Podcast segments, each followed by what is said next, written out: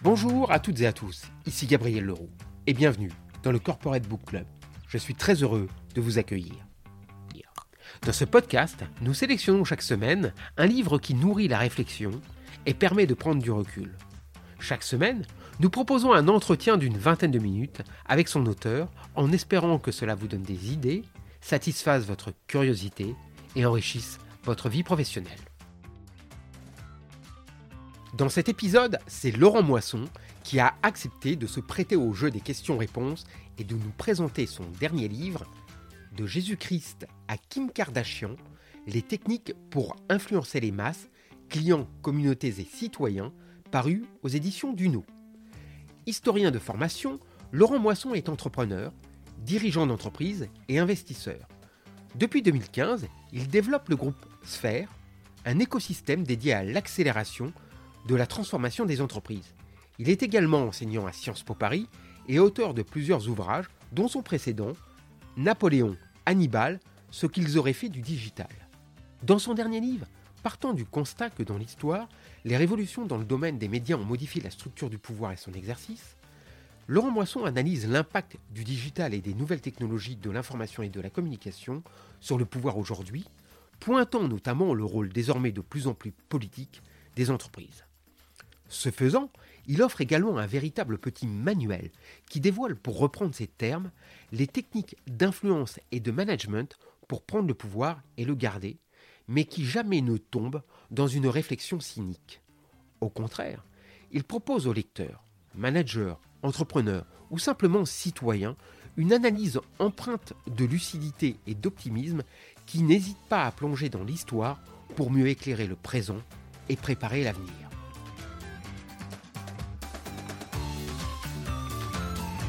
Bonjour Laurent Moisson et merci de m'accorder cet entretien. On vous a quitté avec un livre sur Napoléon, Hannibal et les grands hommes face au changement et au changement digital.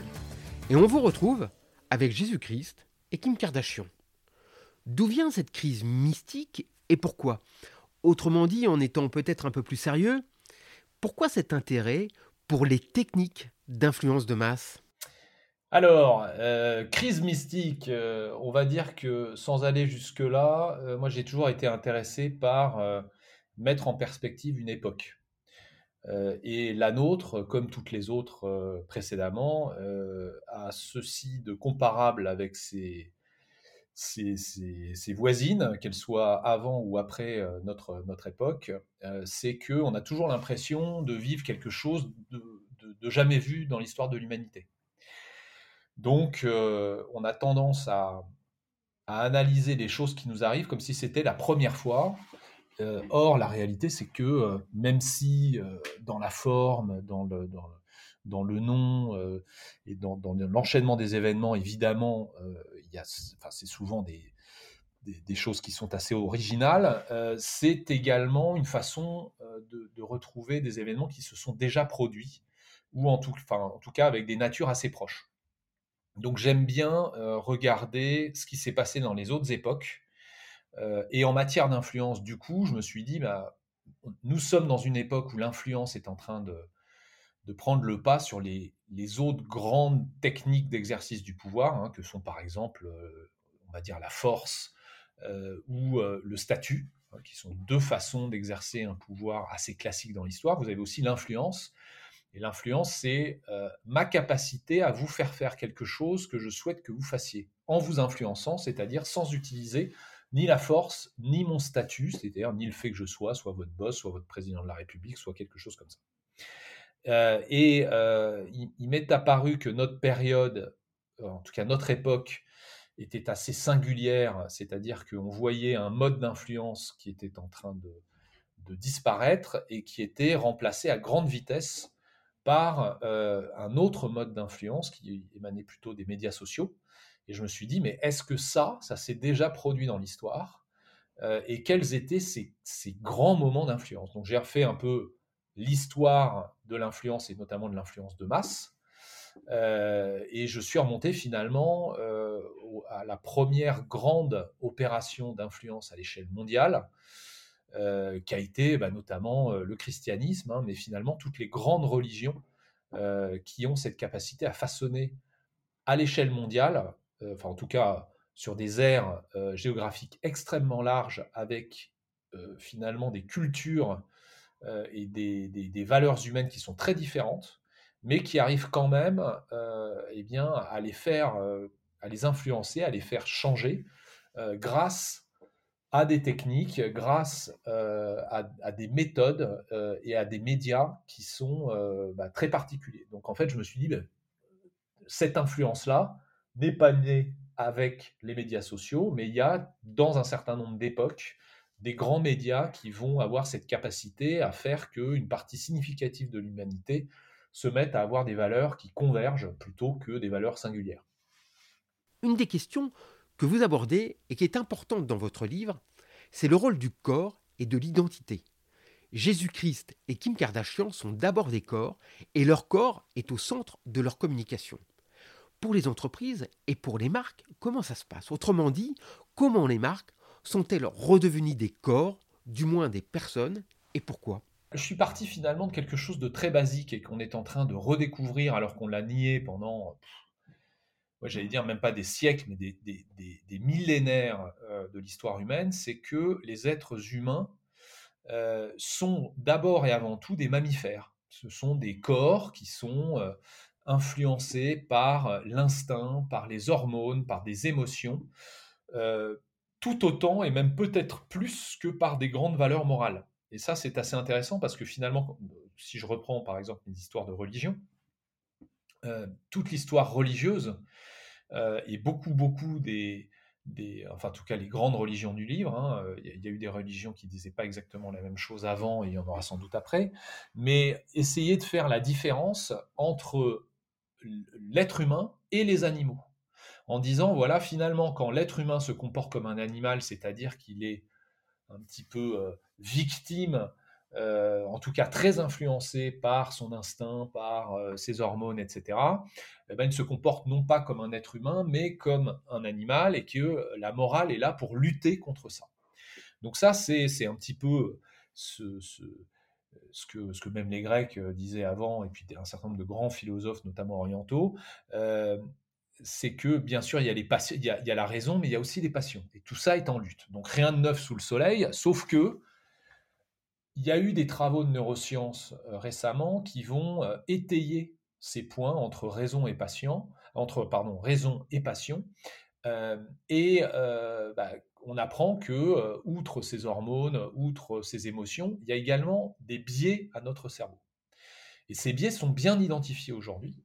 Et on sait que bah voilà, on va avoir en tout cas une façon d'interpréter un certain nombre d'éléments de réalité qui va être biaisé. C'est-à-dire qu'on on n'est pas forcément de mauvaise foi, on n'est pas forcément malhonnête, c'est simplement que notre cerveau est ainsi fait qu'il va analyser les choses non pas telles qu'elles sont, mais telles que le cerveau veut bien les analyser. Et que là-dessus, c'est quelque chose d'extrêmement répandu, euh, c'est-à-dire que à peu près tous les êtres humains vont analyser certains éléments de la même façon, en tout cas avec le même mécanisme. Pas forcément arriver à la même conclusion, mais ils vont le faire à peu près avec la même méthode, parce que le cerveau humain est ainsi fait.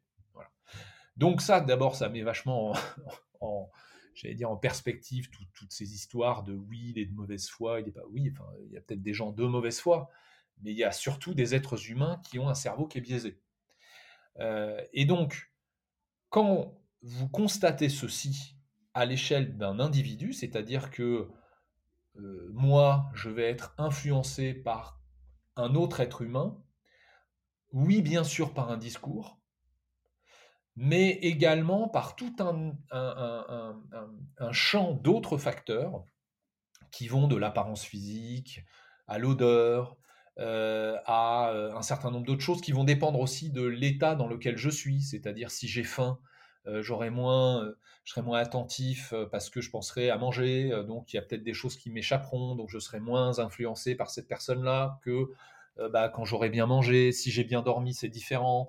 Euh, si je viens de euh, m'engueuler en réunion avec quelqu'un et que je sors énervé, eh ben, vous voyez, donc il y a tous ces éléments qui sont complètement exogènes, en tout cas qui ne dépendent pas de mon interlocuteur et de la qualité de son discours, et qui vont être interprétés par mon cerveau d'une certaine façon. Et donc on est très proche de l'émotion, très proche de ces éléments très chauds, euh, et qui vont donc sortir complètement du champ de l'objectivité, de la qualité de l'argumentation et de la, qualité, de la vérité.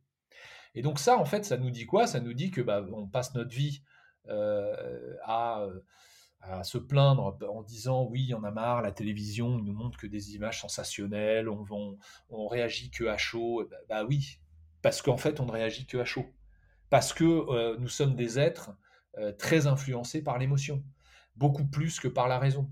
Et que donc, quand quelqu'un veut nous faire passer un message, il vaut mieux être un artiste qui chante bien, qui a une belle voix, euh, ou qui fait un très beau film très percutant, même s'il est parfaitement faux.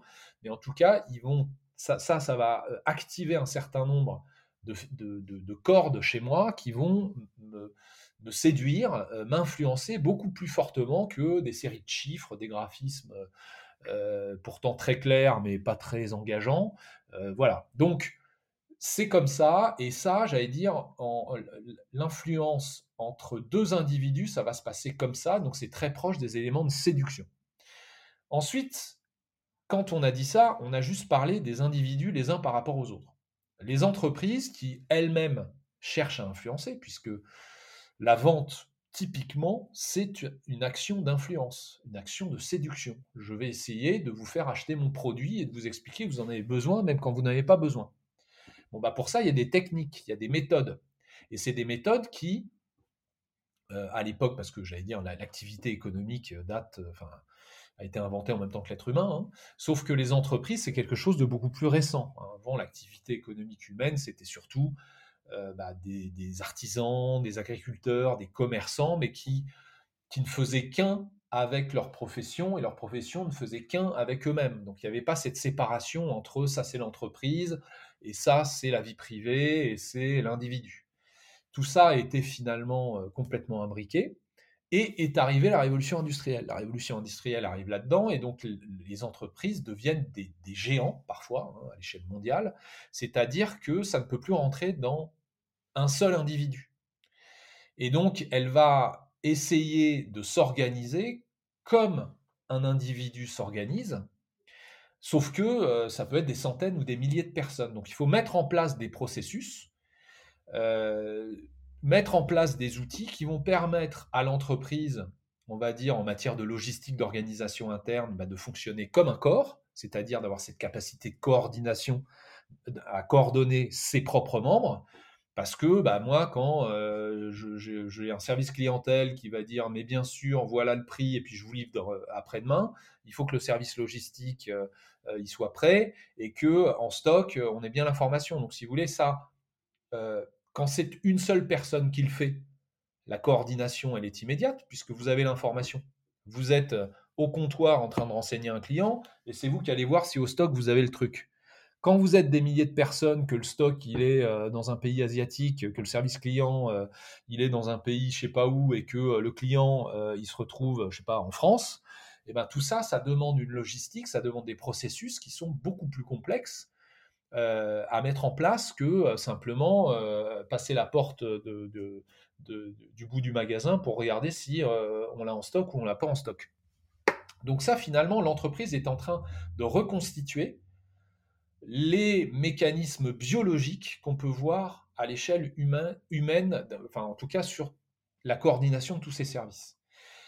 Ça, c'est en interne. Mais en externe, finalement, la façon dont elle va essayer d'influencer son client, bah, c'est exactement en utilisant les mêmes méthodes que euh, si moi j'essaye de vous influencer vous. C'est-à-dire que l'entreprise va essayer euh, d'être votre meilleur ami, euh, de jouer sur le sentiment, parce que quand, quand, quand on aime bien quelque chose, quand on, on a une certaine affection pour une marque, on va peut-être un petit, et en tout cas une confiance, on va peut-être un peu moins compter on va être prêt à lui acheter son produit un peu plus cher qu'une marque qu'on ne connaît pas, parce qu'elle est moins aspirationnelle, parce que, etc.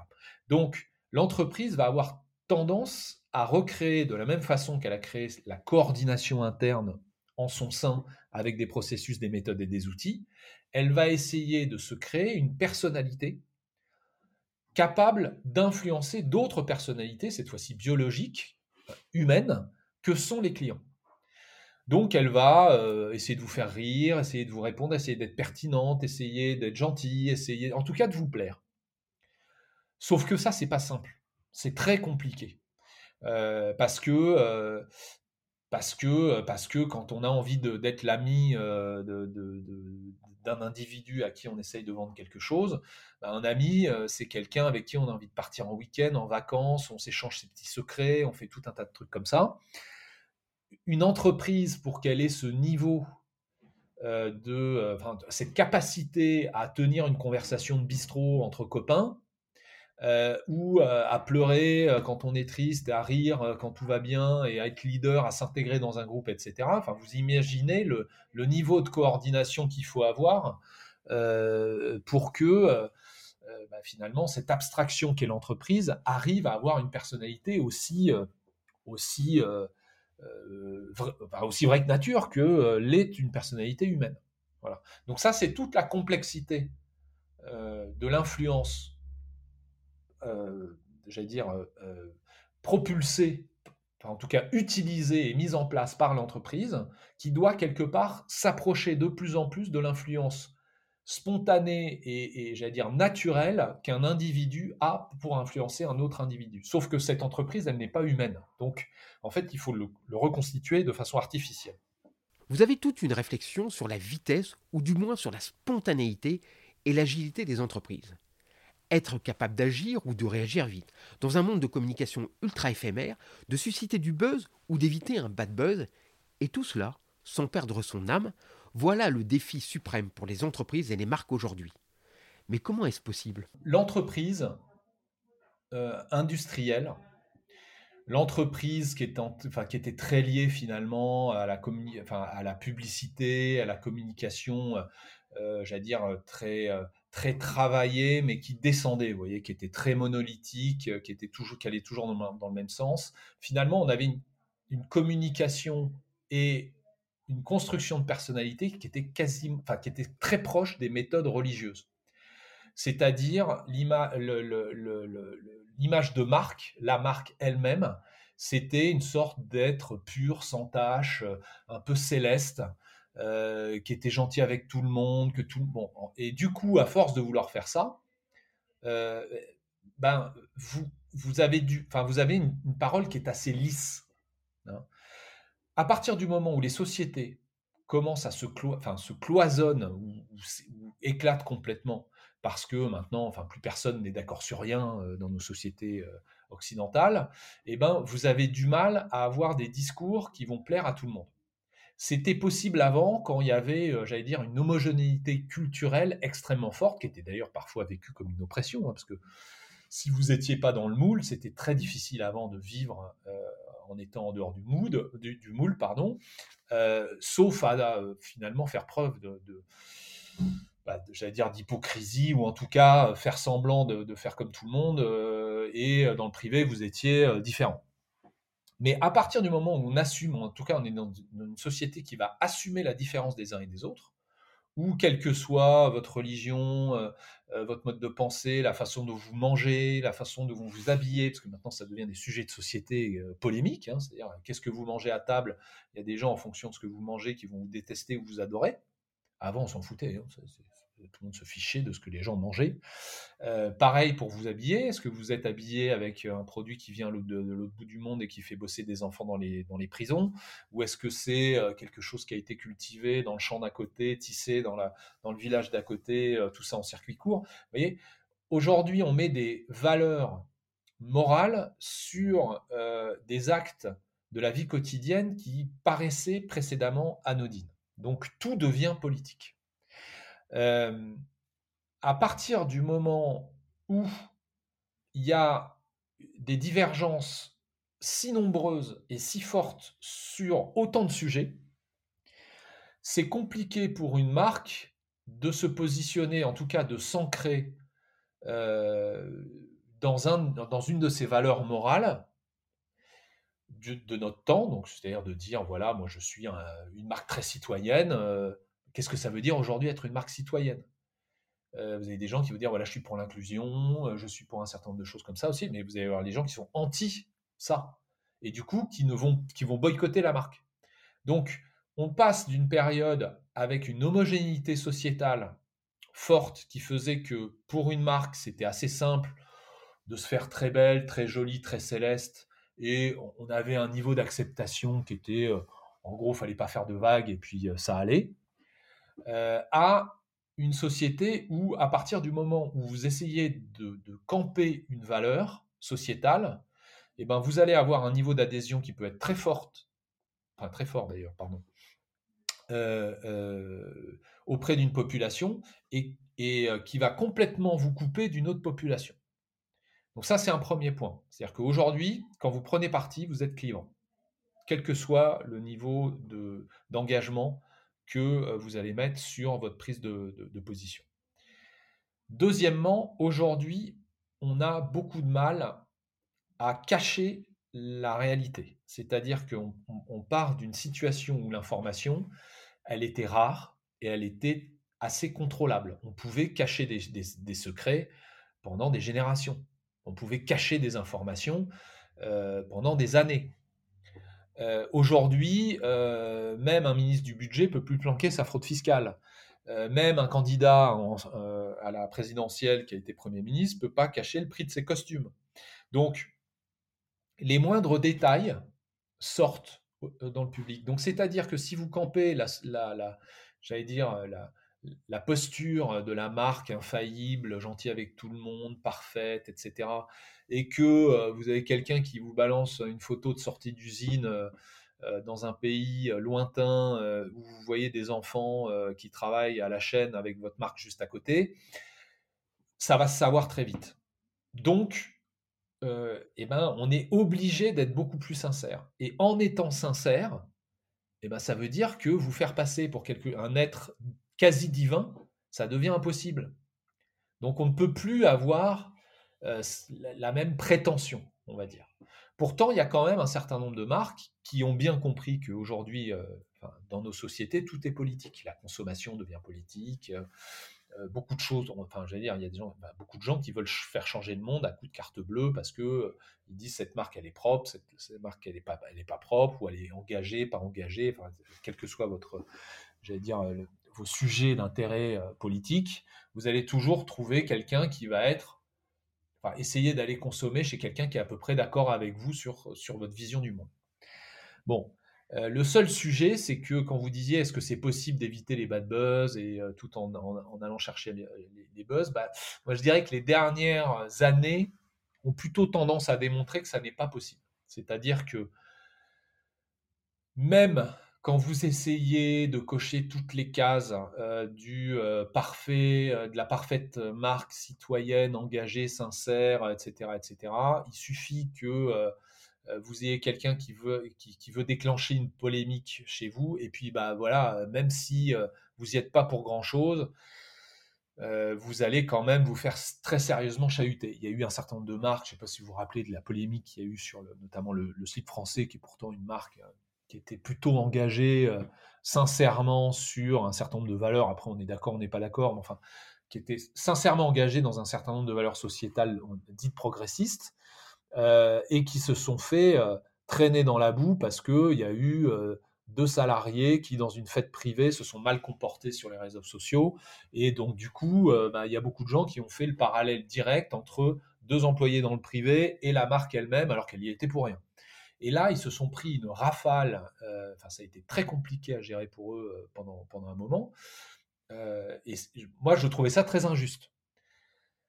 Donc moi, je me suis, à un moment, je me suis dit, mais en fait, à quoi bon? À quoi bon essayer d'être, d'être, d'être bien sur sous toutes les coutures, à faire des efforts réels et qui finalement vous coûtent de l'argent? Parce que vous voyez, le site français, ils veulent produire en France, ils veulent une égalité homme-femme, ils veulent un certain nombre de choses comme ça ils font des efforts qui sont des efforts qui coûtent, hein, c'est-à-dire euh, les, coûts de production en France, bah, ce n'est pas les mêmes qu'ailleurs, euh, et ça vous demande aussi une certaine exigence managériale en interne. Voilà, ce n'est pas anodin comme engagement. Et ben, quand vous faites tous ces efforts, si c'est pour vous faire euh, traîner dans la boue au, moindre problème qui, émane de gens qui ne sont pas sous votre responsabilité, c'est parfaitement injuste. Donc on peut se dire, ça ne sert à rien. Ben, en fait, quand vous regardez le détail, euh, pendant cette polémique et pendant d'autres, vous avez eu certes des gens qui se sont mis à hurler contre, contre cette marque-là, mais il y a eu quand même un certain nombre de supporters, et de très nombreux supporters, qui sont rentrés dans la bagarre en disant non mais attendez, vous dites n'importe quoi, cette marque elle est vachement bien, voilà pourquoi elle est vachement bien, voilà pourquoi moi j'adhère à ça. Et donc il y a eu un certain nombre de personnes qui sont venues défendre la marque. Et c'est quand même beaucoup plus simple de se sortir d'une de, ces, de ce type de polémique quand vous avez autour de vous euh, une communauté engagée qui vient vous défendre que quand vous êtes seul à essayer de vous, justifier. Enfin, je dire, euh, vous pouvez pas comparer ce type de marque avec Monsanto, quoi. C'est pas possible, c'est pas, ça n'a rien à voir. Monsanto, personne ne va descendre, sauf euh, quelques chercheurs, euh, mais en tout cas, vous n'allez pas avoir une émeute pour les défendre. des marques assez émotionnelles et en tout cas dites plutôt, plutôt sincères vont développer une communauté qui va avoir suffisamment d'affection et d'attachement à la marque pour se mouiller et prendre des risques pour la défendre. Donc ça peut fonctionner quand même. Vous consacrez la fin de votre réflexion à la peur, au marketing de la peur, mais aussi à la vérité, aux fake news, et à l'importance qu'a pris l'opinion sur la connaissance. Et les pages que vous écrivez oscillent entre optimisme et pessimisme, ou peut-être simplement lucidité. Est-ce que vous croyez vraiment qu'aujourd'hui une communication, une action qui serait juste, vraie et positive est encore possible et peut concurrencer les fake news, les peurs ou les émotions négatives. Ou pour emprunter une de vos formules, peut-on reprendre le contrôle de nos peurs et de nos espoirs? Alors oui, là pour le coup, euh, je suis euh, fermement euh, optimiste. c'est possible de le faire à condition de le vouloir et à condition d'en assumer, les conséquences et de s'engager sur un, chemin, qui est compliqué. Si vous voulez, une bonne partie de, moi, enfin de, j'allais dire, des, éléments euh, auxquels je crois fermement euh, d'un point de vue leadership, c'est que l'expérience, l'expérimentation, le fait d'avoir traversé un certain nombre d'épreuves vous aide à mieux les comprendre et à surmonter les prochaines. Trop, essayer de trop protéger quelqu'un ou une entité ou une nation ou n'importe quoi va et ça c'est la réalité que vous pouvez constater dans l'histoire, c'est bah, ça va ammolir tout ça. C'est même pas que ça va ammolir, c'est que ça va, ça, ça va, ça va gâter euh, euh, un, système. Euh, s'il n'y a plus de stimuli derrière, s'il n'y a plus ce sentiment de dire oh là là, si on fait pas ça, on va disparaître ou ça va mal se passer ou alors on est en danger, alors vous vous relâchez, vous êtes dans une zone de confort qui petit à petit va se restreindre et vous aurez peur de tout. Et ça, euh, c'est pour ça que je fais vraiment la différence entre des notions qui sont, euh, par exemple, autour du, management bienveillant, euh, autour de l'agilité, autour de, de, de, systèmes de leadership qui sont très à la mode et que je trouve extrêmement pertinents en ce qui me concerne, et des choses que je trouve beaucoup plus superficielles, comme la communication positive, comme le fait d'avoir des, zones un petit peu de, de, comment dire, des safe places, des, endroits où on vient se réfugier systématiquement. Ça, pour moi, c'est vraiment essayer de soigner des problèmes réels en en changeant les mots. C'est-à-dire que si vous combattez un mot, et, eh ben vous allez, et vous l'interdisez, eh ben, comme par magie, ce problème va disparaître. Donc en fait, il y a, une tendance dans notre société qui, est celle que je viens de dénoncer là, c'est-à-dire au lieu de faire face aux problèmes, eh ben, en fait, on va les nier et on va estimer que c'est des grands complots et que ceux qui prononcent ces mots-là, ceux qui font de l'humour sur ces choses-là, ceux qui font, ils sont complices et il faut, enfin c'est toute la cancel culture, c'est-à-dire ça n'existe pas, euh, on ne débat pas avec ces gens-là, etc., etc. Bon, bah, là, ça donne finalement des gens qui ne vont plus débattre, qui ne vont plus, euh, qui ne vont plus euh, confronter leurs idées à ceux des autres, qui vont se, recroqueviller sur eux-mêmes et qui ne sont plus capables d'appréhender l'inconnu, l'altérité et un certain nombre de choses qui, certes, sont pas simples à gérer, mais qui de toute façon vous rattraperont un jour ou l'autre. Hein, on n'échappe jamais à ces fuites. Et puis à côté de ça, bah, vous avez l'expérimentation, vous avez le courage, vous avez cette capacité à dire j'ai peur, euh, je vais sortir de ma zone de confort, de, ma zone de confort. C'est pas très agréable, donc c'est inconfortable par définition, mais je vais le faire parce que un, bah, j'en ai besoin pour traverser, euh, enfin pour aller d'un point A à un point B. Bah, si je passe par une zone d'inconfort, et eh ben de toute façon, si je veux aller de l'autre côté, il faut bien que je traverse cette zone-là. Et deuxièmement, c'est même quasiment un exercice. Moi, j'ai rencontré un certain nombre de personnes qui disent, moi, à chaque fois, j'essaye de me mettre en inconfort et d'augmenter ma zone de confort. Parce que votre, zone de confort, elle a une surface qui fait que dès que vous en sortez et que vous faites une expérience différente, nouvelle, eh ben, au bout d'un moment, vous allez maîtriser cette nouvelle expérience et elle va devenir, elle va rejoindre votre zone de confort. Vous ne parlez pas euh, italien, euh, c'est inconfortable pour vous de vous exprimer en italien, mais sauf que si vous le faites régulièrement, vous allez finir par maîtriser cette langue et donc elle va rejoindre cette zone de confort. Donc quand je dis il faut, apprendre à affronter, à maîtriser ces, peurs, c'est, ça n'est pas en les niant qu'on va les affronter. Il faut les affronter, il faut faire face. Et pour ça, il faut avoir du courage. Et quand je parle du manager, euh, on va dire du, du manager de notre temps, celui qu'il faudrait voir émerger, c'est d'abord et avant tout quelqu'un de courageux, c'est-à-dire qui dit bah oui, bah, il y aura sans doute des polémiques, oui, je ne pourrais pas éviter un bad buzz, oui, je ne pourrais pas faire ci, je ne pourrais pas faire ça, mais finalement la société de zéro risque, elle n'existe plus, c'est très compliqué dans une société aussi clivée que la nôtre euh, d'avoir euh, que la vie soit un, long fleuve tranquille. Donc, il va falloir bah, parfois affronter un certain nombre de choses, aller au combat, euh, affronter nos propres peurs pour que bah, notre entreprise réussisse, pour que pour qu'on arrive finalement à, ses propres fins. C'est ça le sujet. Et donc nier tout ça, c'est nier une partie significative de son humanité. Et la peur elle-même, c'est un message, c'est un symptôme qui va vous dire attention, il y a des choses que je ne maîtrise pas. Il faut quand même que je regarde ça. Et quand vous voyez dans un certain nombre d'entreprises, dans un certain nombre de, livres de management, le fait de dire oh, tout ce qui il faut, il faut absolument éviter la peur, il faut tout faire pour, pour ne jamais la rencontrer, il faut la nier, il faut. Mais, non. Enfin, je veux dire, on tue pas le messager. Quand vous avez un messager qui apporte quelque chose de grave, ça vous fait peur. Mais si simplement votre technique pour éviter d'être heurté par ça, c'est de ne pas ouvrir le message, vous allez au devant de risques bien plus grand, parce que vous n'allez pas traiter le début d'incendie qui est en train de se, qui vient d'être allumé. Eh bien, ce sera le mot de la fin. Merci beaucoup Laurent Moisson et à bientôt. Voilà, cet épisode est maintenant terminé.